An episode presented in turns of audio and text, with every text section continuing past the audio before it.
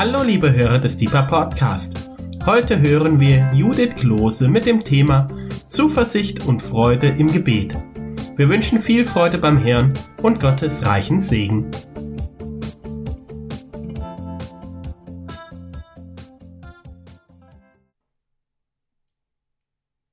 Hallo ihr lieben Podcast-Hörer und herzlich willkommen. Mein Name ist Judith und ich bin Family-Mitarbeiterin im Gebetshaus in Freiburg.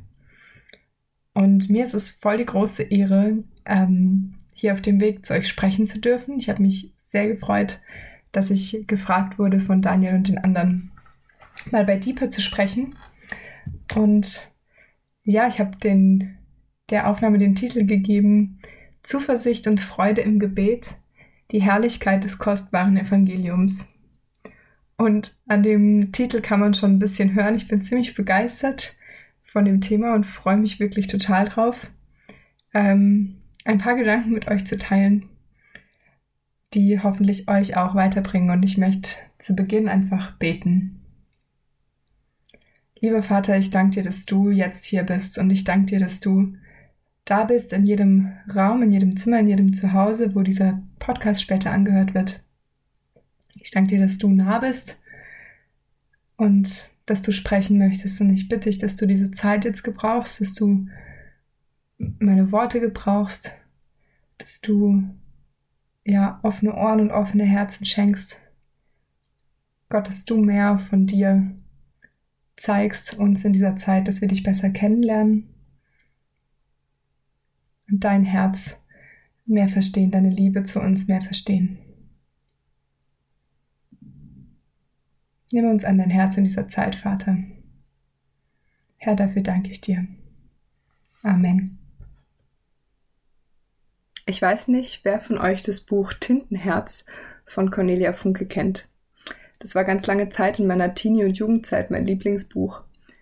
Und was mich so fasziniert hat, war, dass es da drin Leute gab, die die Gabe hatten, aus Büchern vorzulesen und das, was sie vorgelesen haben, kam dann in reale Existenz. Also zum Beispiel die Fabelwesen, von denen sie vorgelesen haben, die standen dann plötzlich im Raum oder so. Und ähm, die Vorstellung, die hat mich begeistert, ist Teenie, ähm, weil ich auch so ein totales Fable für Bücher hatte und diese Idee, dass dann die geschriebene Realität zu einer anfassbaren Realität wird. Das hat mich einfach begeistert. Und heute möchte ich euch von ähm, Erfahrungen mit einem anderen Buch erzählen, ähm, mit der Bibel. Und da gibt es ein paar spannende Parallelen, wie wir nachher noch sehen werden. Es würde mir schwerfallen zu sagen, dass die Bibel heute mein Lieblingsbuch ist, weil Lieblingsbuch ist irgendwie so ein viel zu niedlicher und harmloser Titel auf eine Art. Ähm, Lieblingsbuch macht einem das irgendwie so verfügbar. Ähm, und meine Bibel, würde ich sagen, ist bei weitem der erstaunlichste und großartigste, wertvollste und vielleicht gefährlichste Gegenstand, den ich ähm, besitze. Die, die Worte darin sind nicht magisch in keiner Weise, aber sie erschaffen trotzdem neue Realitäten, weil sie Geist und Leben sind, weil sie schöpferisch sind, weil sie vom Schöpfer sind. Ähm, das ist, dieses Buch ist lebendig. Ähm, der lebendige Gott spricht dadurch. Es ist das, was wir von Jesus wissen. Es ist absolute Weltliteratur. Paulus sagt, es ist wie ein zweischneidiges Schwert. Mose sagt über die Torah, über den Teil der Bibel, ähm, der damals schon geschrieben war, diese Worte sind euer Leben. Ähm, es ist ein, ein krasses Buch und es macht allen Unterschied der Welt, wie du diese Worte liest und wie du sie verstehst. Zuversicht und Freude im Gebet ist was, was wir haben können, wenn wir wissen, wer Gott ist und wenn wir wissen, wer wir für ihn sind. Und das hat, hat alles in der Welt zu tun mit der Herrlichkeit des kostbaren Evangeliums. Die Frage, die eigentlich dahinter steckt bei dem Thema Zuversicht und Freude im Gebet ist, wie sieht Gott mich, wer bin ich für ihn?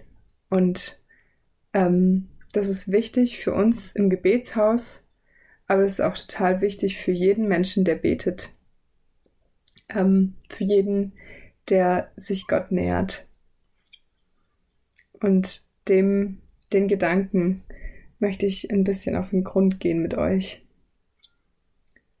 Es steht quasi die Frage im Raum, kann ich davon ausgehen und warum kann ich davon ausgehen, dass Gott mich bemerkt, wenn ich bete, dass er mein Gebet hört, dass er mich auch erhört und ähm, mein Gebet beantwortet? In welcher Haltung und in welcher Stellung sozusagen komme ich vor den heiligen Gott? Die erste und interessante Frage, die sich dabei stellt, ist, wer ist eigentlich Gott, zu wem komme ich im Gebet?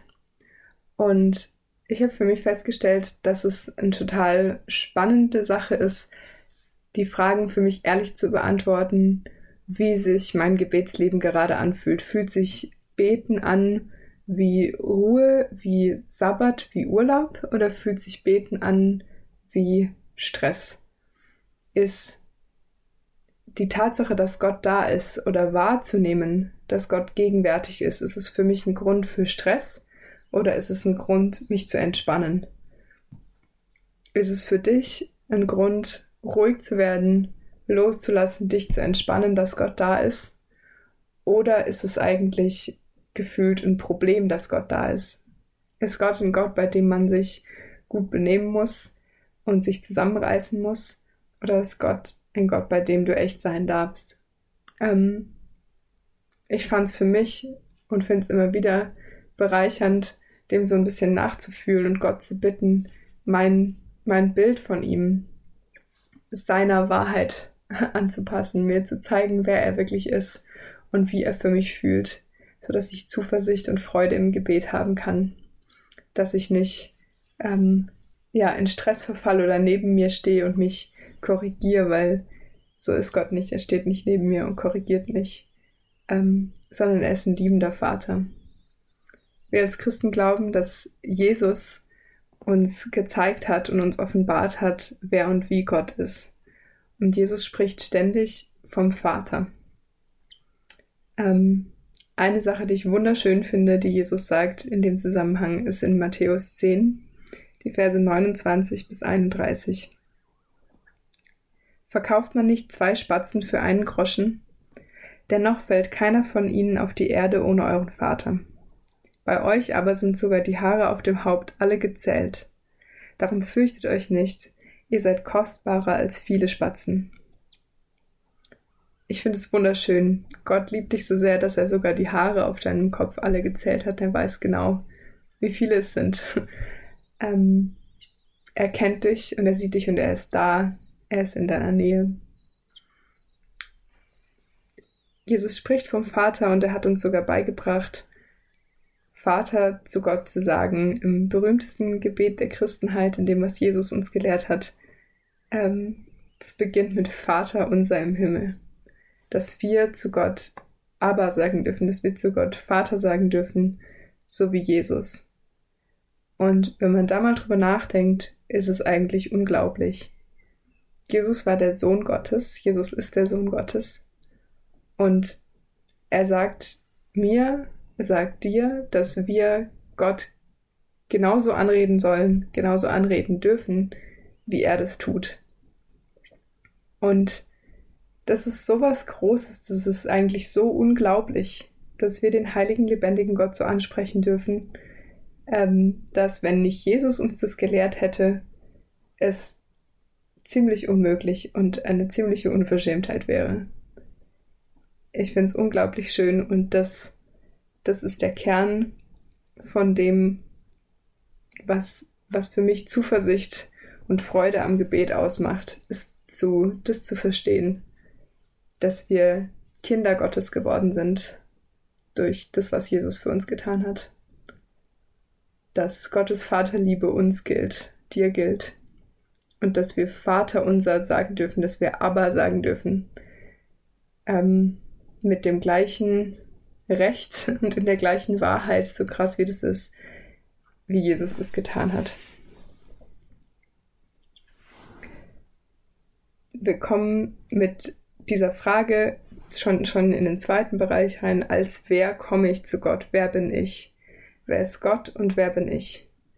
Und es ist schon mal eine unglaublich gute Nachricht, dass Gott väterliche Gefühle für uns hat, dass Gott wie Eltern, wie ein Vater, wie eine Mutter uns gegenüber fühlt. Es könnte auch ganz anders sein und es ist unglaublich schön, dass es so ist. Und es ist sogar noch mehr als das in der Bibel, im Hohenlied und bei den Propheten kommt immer wieder auch dieses Bild durch, dass Gott seine Liebe zu seinen Menschen, zu seinem Volk ausdrückt und vergleicht mit der Liebe von einem Bräutigam zu seiner Braut.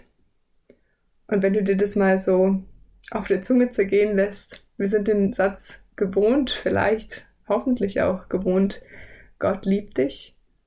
Ähm, aber wenn du dir mal überlegst, Gott hat romantische Gefühle für dich, ähm, spätestens da muss man sich irgendwie fragen, okay, für mich wirklich, wer, wer bin ich denn? wer bin ich denn in seinen Augen?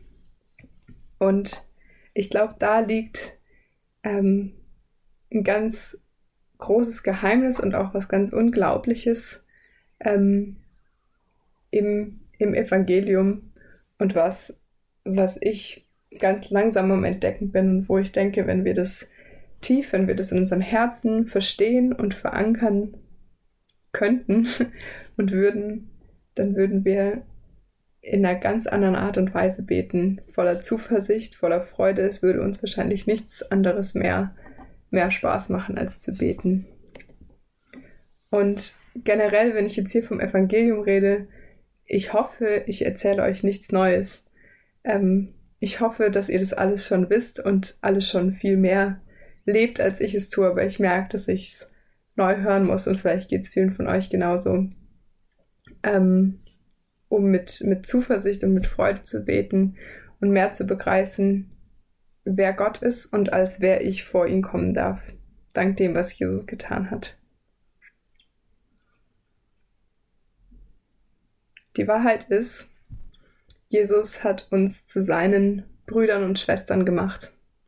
Jesus hat uns zu Kindern Gottes gemacht, zu seinen kleinen Geschwistern. Die Wahrheit ist, dass du in den vor Gott legal in den gleichen Stand versetzt worden bist wie Jesus, wenn du an ihn glaubst und an, an das, dass er deine Sünden getragen hat am Kreuz und sie dich nicht mehr länger von Gott trennen können. Ich finde es total schön und spannend. Nach seiner Auferstehung sagt Jesus in Johannes 20 ab Vers 17, zu Maria Magdalena. Also er begegnet ihr nach seiner Auferstehung und sagt, Geh aber hin zu meinen Brüdern und sage ihnen, ich fahre auf zu meinem Vater und zu eurem Vater, zu meinem Gott und eurem Gott. Maria geht und verkündigt den Jüngern, ich habe den Herrn gesehen und was er zu ihr gesagt habe. Ich finde es so interessant, dass er das nach seiner Auferstehung so zu ihr sagt und es ist für mich klingt es ein bisschen wie wenn Jesus es richtig auskosten würde, dass er das jetzt sagen kann. Meine Brüder es ist mein Vater und euer Vater, es ist mein Gott und euer Gott. Ähm, das ist das, wofür Jesus gestorben ist, dass wir versöhnt sein dürfen mit Gott. Und ich finde es unglaublich, einfach unglaublich, dass ich, dass wir durch Gottes Gnade in diesen Stand versetzt worden sind, dass die gleiche Gerechtigkeit, die Jesus hat, jetzt uns gehört, jetzt mir gehört, dieser gleiche Stand vor Gott, weil wenn du dir das mal überlegst, wie, wie sieht Gott Jesus? Und genauso sieht er dich. Und das ist das Verrückte und auch das Wunderbare an der guten Nachricht von Jesus, dass er sich, so wie Jesaja schreibt, hat unter die Verbrecher, unter die Übeltäter zählen lassen, damit wir seine Gerechtigkeit empfangen, damit uns seine Gerechtigkeit zugerechnet wird, wie Paulus es formuliert, dass wir die Gerechtigkeit würden, die vor Gott gilt. Am Ende vom ersten Kapitel vom Lukasevangelium findet sich ein wunderschönes Lied, wo Zacharias, der Vater von Johannes dem Täufer, prophetisch singt und Dinge ausspricht in Bezug auf die Geburt Jesu und das, was er tun wird. Und ich finde es so wunderschön, in den Versen 74 und 75 sagt er, Gott hat uns den Retter geschickt und uns sein Erbarmen geschenkt, sodass wir, erlöst aus der Hand unserer Feinde, ihm dienten ohne Furcht unser Leben lang in Heiligkeit und Gerechtigkeit vor seinen Augen. Heilig und gerecht vor seinen Augen. Ich finde es wunderschön formuliert. Auch das ganze Lied von Zacharias dort ist sehr wert, nachgelesen zu werden. Ähm, und der Punkt, der mir hier so wichtig ist, ist, es ist nicht nur ein überkleidet werden, das auch, ähm, aber es ist mehr, es ist auch inwendig. Es steht im Hebräerbrief, dass wir besprengt sind in unserem Innersten, in unserem Gewissen, gereinigt sind und besprengt sind mit dem Blut Jesu.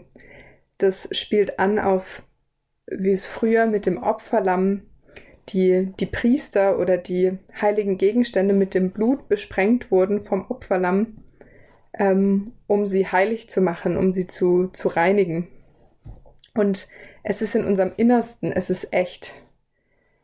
Ähm, das ist mir so wichtig geworden, dass es nicht nur ist,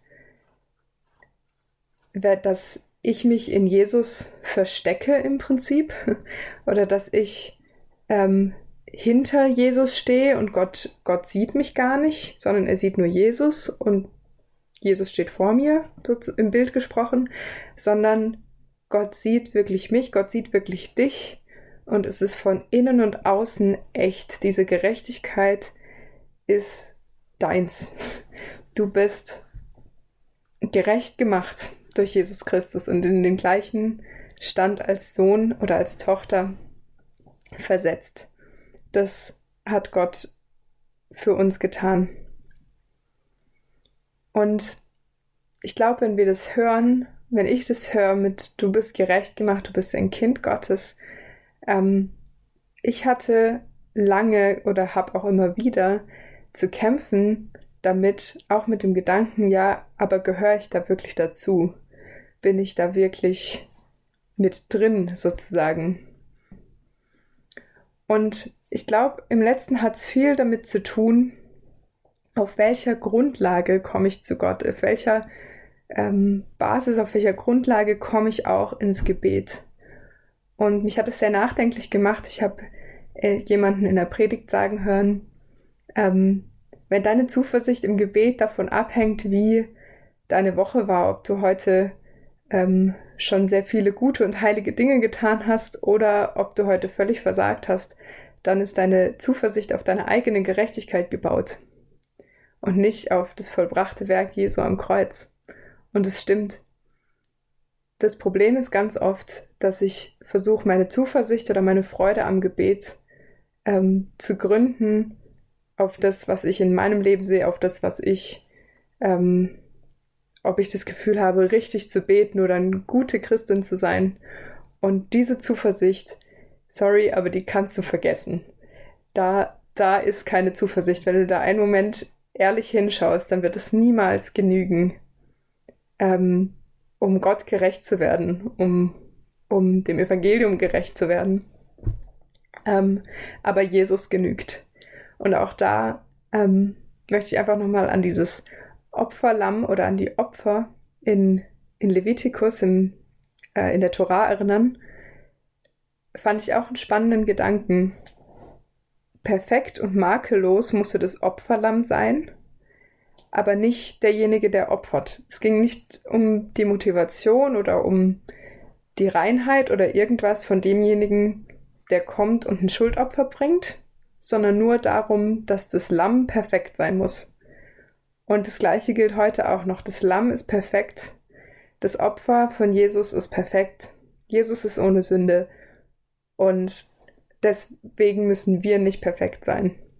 Wir kommen auf der Grundlage von dem, was Jesus getan hat, und darin liegt unsere ganze Zuversicht.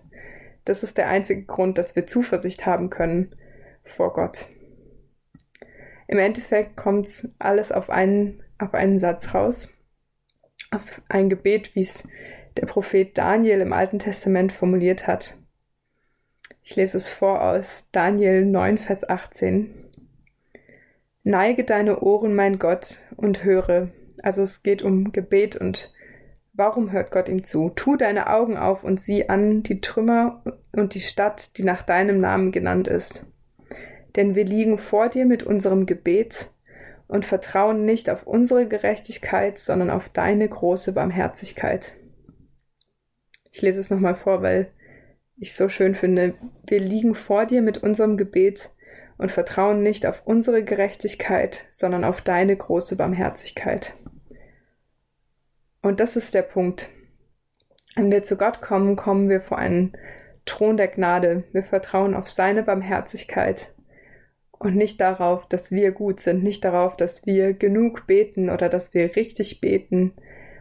Ähm, da, drin, da drin liegt keine Zuversicht. Wenn ich darüber nachdenke, wenn ich mich selber analysiere, wenn ich im Gebet neben mir stehe und mir überlege, ob ich gerade richtig bete und ob ich gerade gut bete, dann bete ich wahrscheinlich gar nicht, sondern dann denke ich über mich selber nach und bewerte mich irgendwie und versuche vielleicht auch Gott dazu zu bringen, durch mein richtig tun und richtig beten, irgendwas zu tun oder Gott den Arm zu verdrehen.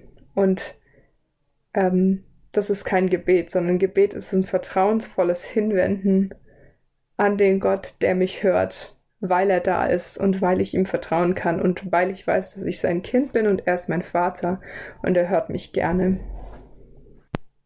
Das ist die Art und Weise, wie Jesus gebetet hat zu seinem, aber zu seinem Vater. Und das ist die Art und Weise, wie du und ich beten dürfen, weil Jesus uns in diesen Stand von Söhnen und Töchtern versetzt hat und uns diesen gleichen Zugang zu Gott, dem Vater, gegeben hat, wie er ihn hatte. Aber ich möchte jetzt nochmal auf diese Frage zurückkommen. Kann ich mir sicher sein, dass ich da dazugehören darf? Bin ich da mit drin, weil ich weiß, dass es ein echtes Schmerzthema und ein Schmerzpunkt sein kann? Ich habe am Anfang erzählt von dem Buch Tintenherz und wie da Dinge durchs Vorlesen in Realität gekommen sind. Und ein bisschen so ähnlich ist es an der Stelle mit den, den Wahrheiten in der Bibel und dem, was Gott uns in der Bibel zuspricht. Du kannst es lesen und wundervoll finden, aber wenn du nicht glaubst, wenn du nicht glauben kannst, dass es für dich gilt, dass es deins ist, dann wird es für dich wie nicht wirklich real. Es ist ein schöner Gedanke, aber es muss sich mit Glauben verbinden. Es muss, es muss für dich real werden. Und ich möchte auf diese, auf diese Frage eingehen, ähm, was ist der, die Zugangsberechtigung oder wie, wie komme ich denn da rein? Und zunächst mal ist es eine sehr berechtigte Frage zu fragen, kann es wirklich sein, gehöre ich da wirklich rein mit dem, wie mein Leben aussieht? es ist eine sehr, sehr reale Frage. Bin ich, kann es wirklich sein, dass Gott mich als sein Kind angenommen hat? Und ich möchte beginnen mit einem Vers aus Johannes 3, Vers 36. Wer an den Sohn glaubt, der hat das ewige Leben. Wer aber dem Sohn nicht gehorsam ist, der wird das Leben nicht sehen, sondern der Zorn Gottes bleibt über ihm. Das heißt, es ist eine sehr reale Frage. Es ist, Gott ist zornig über diese Welt, Gottes, Gottes Zorn ist über die Sünde und damit auch über jeden von uns, über das, was wir in unserem Leben getan haben. Und das ist zu Recht. Und es wäre eine sehr reale Möglichkeit, verloren zu gehen. Aber Johannes schreibt in diesem gleichen Kapitel, wo er schreibt, dass der Zorn Gottes über denen bleibt, die nicht an Jesus glauben, schreibt er, in Vers 16, Johannes 3, Vers 16. Denn so sehr hat Gott die Welt geliebt, dass er seinen eingeborenen Sohn gab, auf dass alle, die an ihn glauben, nicht verloren gehen, sondern das ewige Leben haben.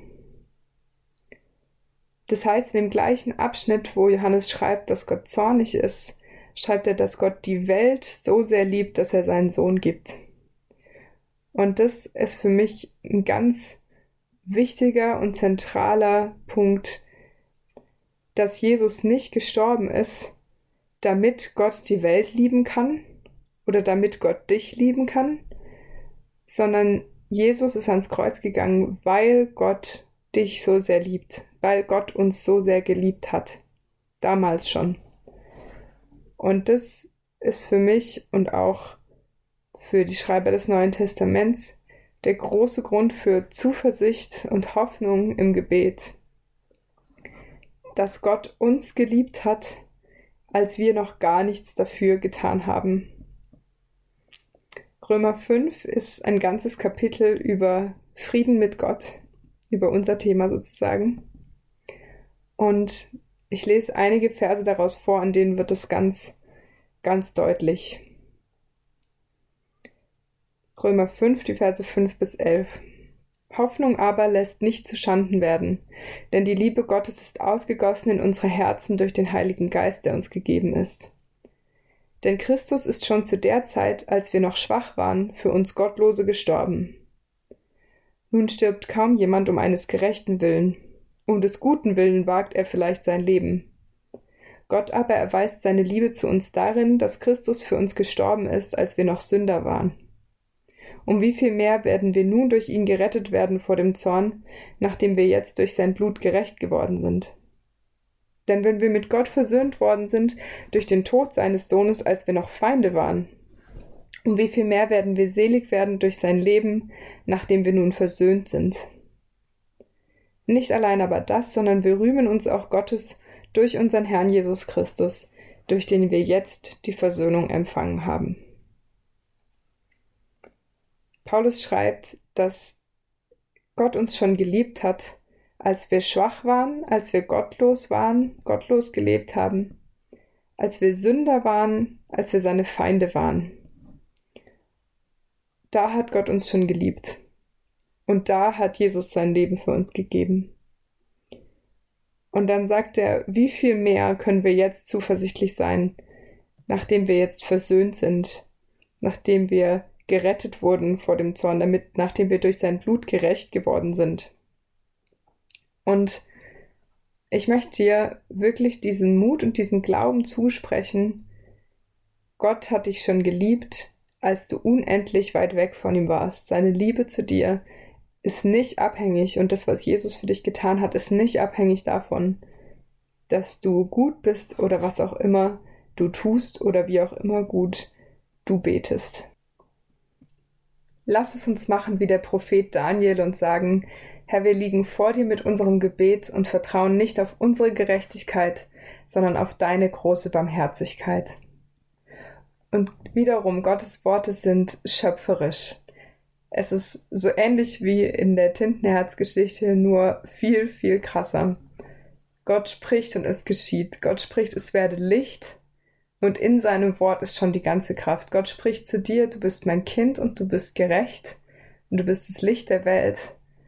Und das wird geschehen. Er spricht es in uns rein und wir halten uns daran fest. Gott hat uns zuerst geliebt. An dieser Stelle möchte ich eine Warnung aussprechen, die mir in der Vorbereitung wichtig geworden ist.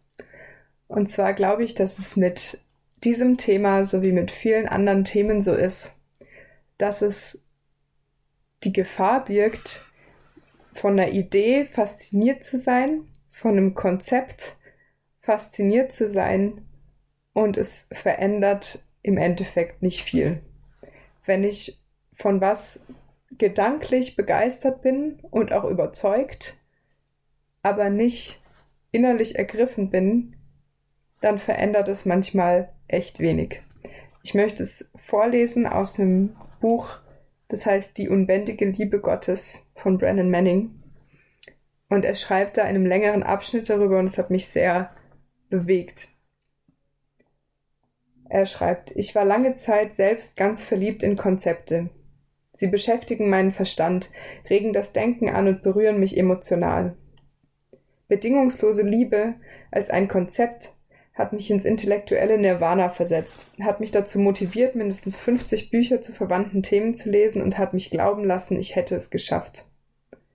Bis ich eines schönen Tages zu meinem Entsetzen feststellte, dass sich bei mir selbst nichts verändert hatte.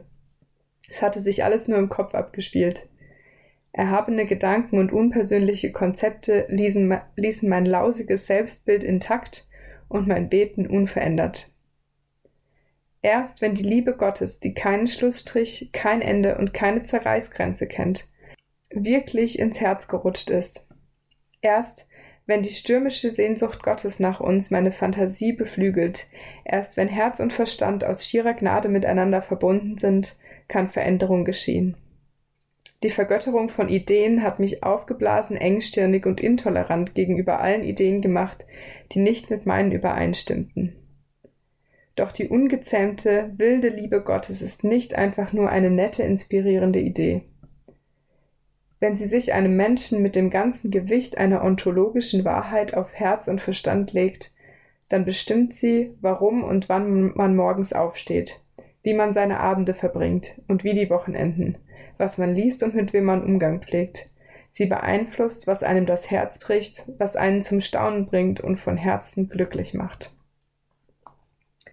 Ich hatte es sehr bewegt, es zu lesen, weil es einfach so wahr ist. Ich kann von was begeistert sein, ich kann von was reden und ich kann versuchen, andere von was zu überzeugen.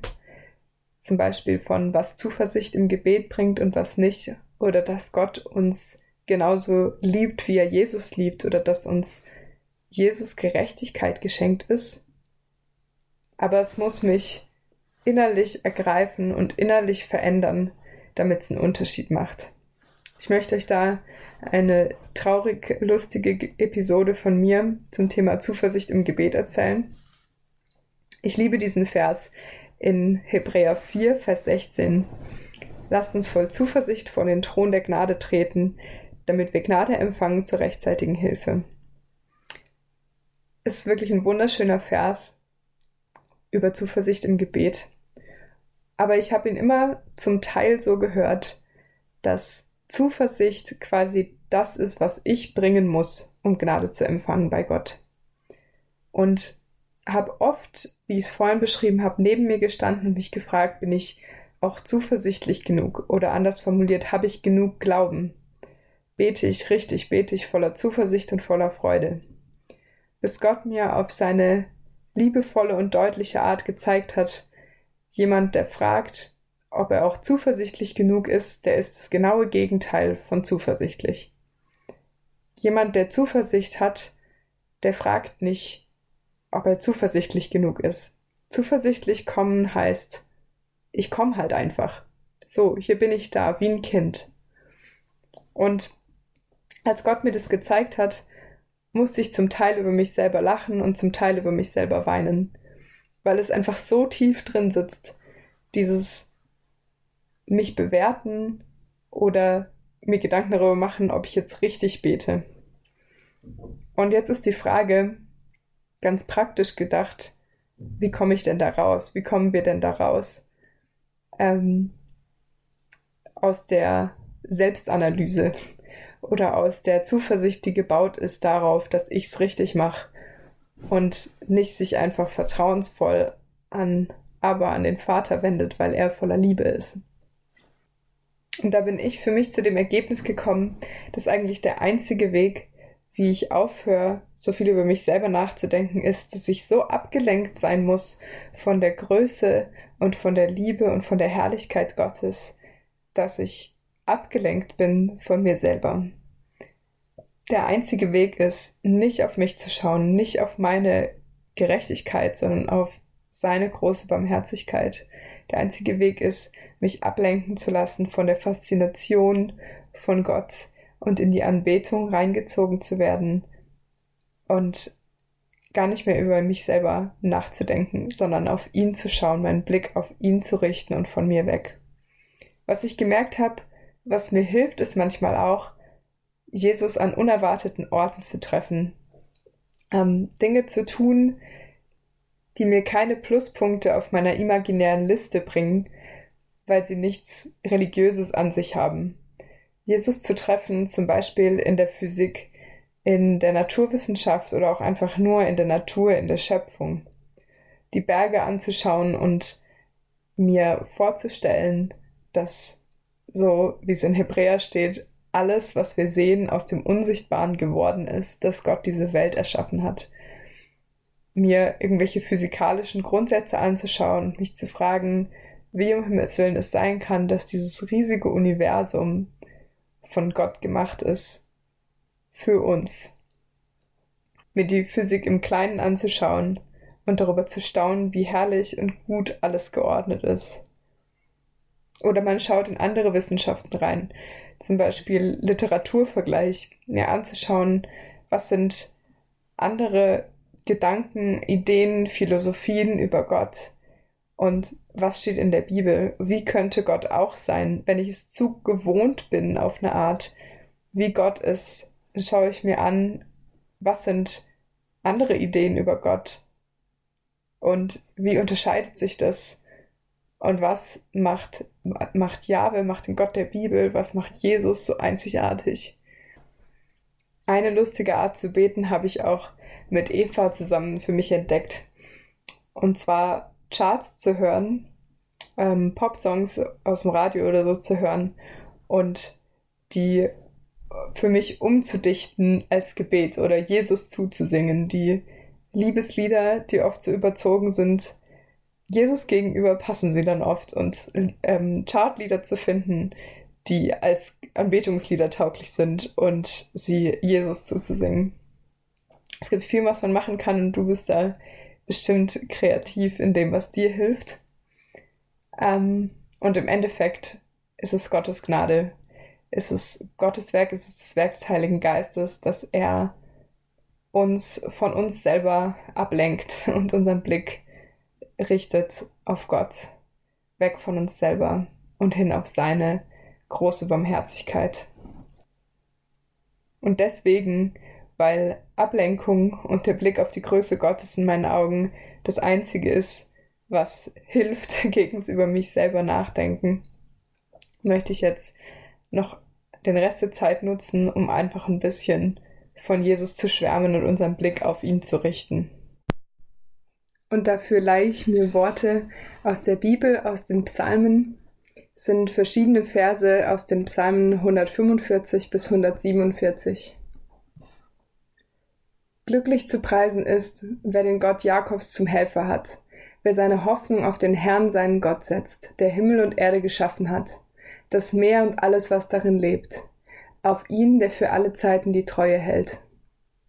Den Unterdrückten verschafft er Recht, den Hungernden gibt er Brot. Der Herr befreit die Gefangenen, der Herr öffnet die Augen der Blinden, der Herr richtet Gebeugte auf. Der Herr liebt Menschen, die seinen Willen tun. Der Herr behütet die Fremden, Waisen und Witwen stärkt und erhält er. Der Herr ist gerecht in all seinem Handeln und gütig in allen seinen Taten. Der Herr ist nahe denen, die ihn anrufen, alle die, allen, die aufrichtig zu ihm rufen. Er erfüllt das Sehnen und Wünschen derer, die Ehrfurcht vor ihm haben. Er hört, wenn sie um Hilfe schreien und rettet sie. Der Herr selbst baut Jerusalem wieder auf. Er führt die Zerstreuten heim und sammelt sie. Er schenkt denen Heilung, die ein zerbrochenes Herz haben, und verbindet ihre schmerzenden Wunden. Er bestimmt die Anzahl der Sterne. Er ruft sie alle mit Namen. Groß ist unser Herr und reich an Kraft. Seine Weisheit ist unermesslich. Groß ist der Herr, ihm gebührt das höchste Lob. Seine Erhabenheit ist unergründlich. Gnädig und barmherzig ist der Herr, langsam zum Zorn und reich an Gnade. Der Herr ist gütig zu allen und sein Erbarmen gilt jedem seiner Geschöpfe. Der Herr stützt alle, die zu fallen drohen, die Gebeugten richtet er wieder auf. Erwartungsvoll blicken die Augen aller Lebewesen auf dich, und du gibst ihnen Speise zur rechten Zeit. Du öffnest deine Hand und sättigst alles, was lebt, mit deinen guten Gaben. Wir haben einen gnädigen, mächtigen und barmherzigen Gott. Wir haben so einen guten Gott. Er gibt gute Gaben und er ist auch dann gut, wenn das Leben gerade nicht gut ist. Und zu diesem großen und allmächtigen Gott, zu dem Gott, der auch, der auch schrecklich ist, der auch ja groß und ehrfurchtgebietend ist. Zu diesem Gott hat Jesus aber gesagt, hat Jesus Papa gesagt. Und zu diesem Gott darfst du Papa sagen, weil er dich in Jesus als sein Kind angenommen hat. Paulus schreibt dazu in Römer 8, Vers 15, Der Geist, den Gott euch gegeben hat, ist ja nicht ein Sklavengeist, so dass ihr wie früher in Angst leben müsstet. Es ist der Geist der Sohnschaft. Von diesem Geist erfüllt rufen wir zu Gott, aber Vater. Dazu schreibt Brandon Manning in seinem Buch, diese Offenbarung Jesu war nichts Geringeres als eine Revolution. Seit diesem Tag kann kein Christ jemals behaupten, es sei egal, wie man betet oder welcher Religion man angehört.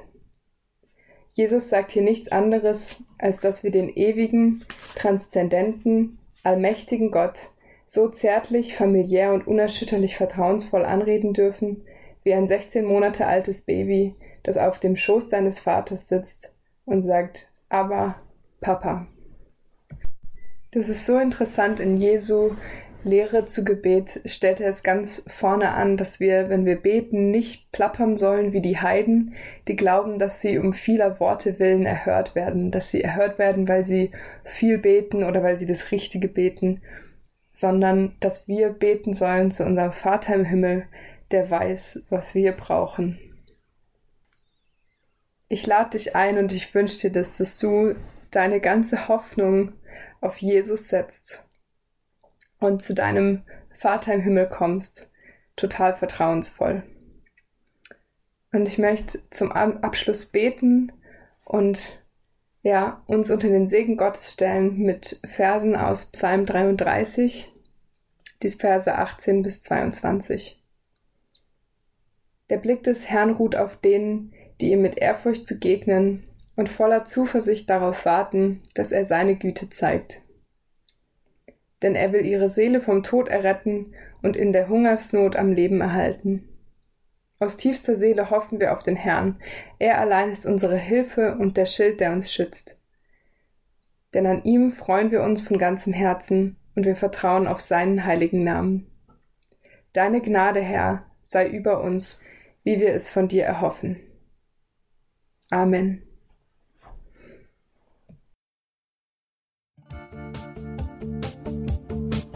Liebe Hörer, wenn Sie noch weitere Abende aus unserer Deeper-Serie mit und nacherleben möchten, besuchen Sie uns einfach auf unserer Webseite www.gebetshaus-freiburg.de. Dort erfahren Sie auch, wie Sie uns finden können und wie Sie unsere Arbeit unterstützen können. Wir hoffen, Sie hatten viel Freude beim Hören und wünschen Ihnen noch Gottes reichen Segen. Ich reise, ich bin auf der Reise mit dir auf der Reise zu deinem Licht. Jesus, du bist mein Weg, mein einziges Ziel. Du bist mein Ich will tiefer, weiter, höher, schneller, intensiver, klarer.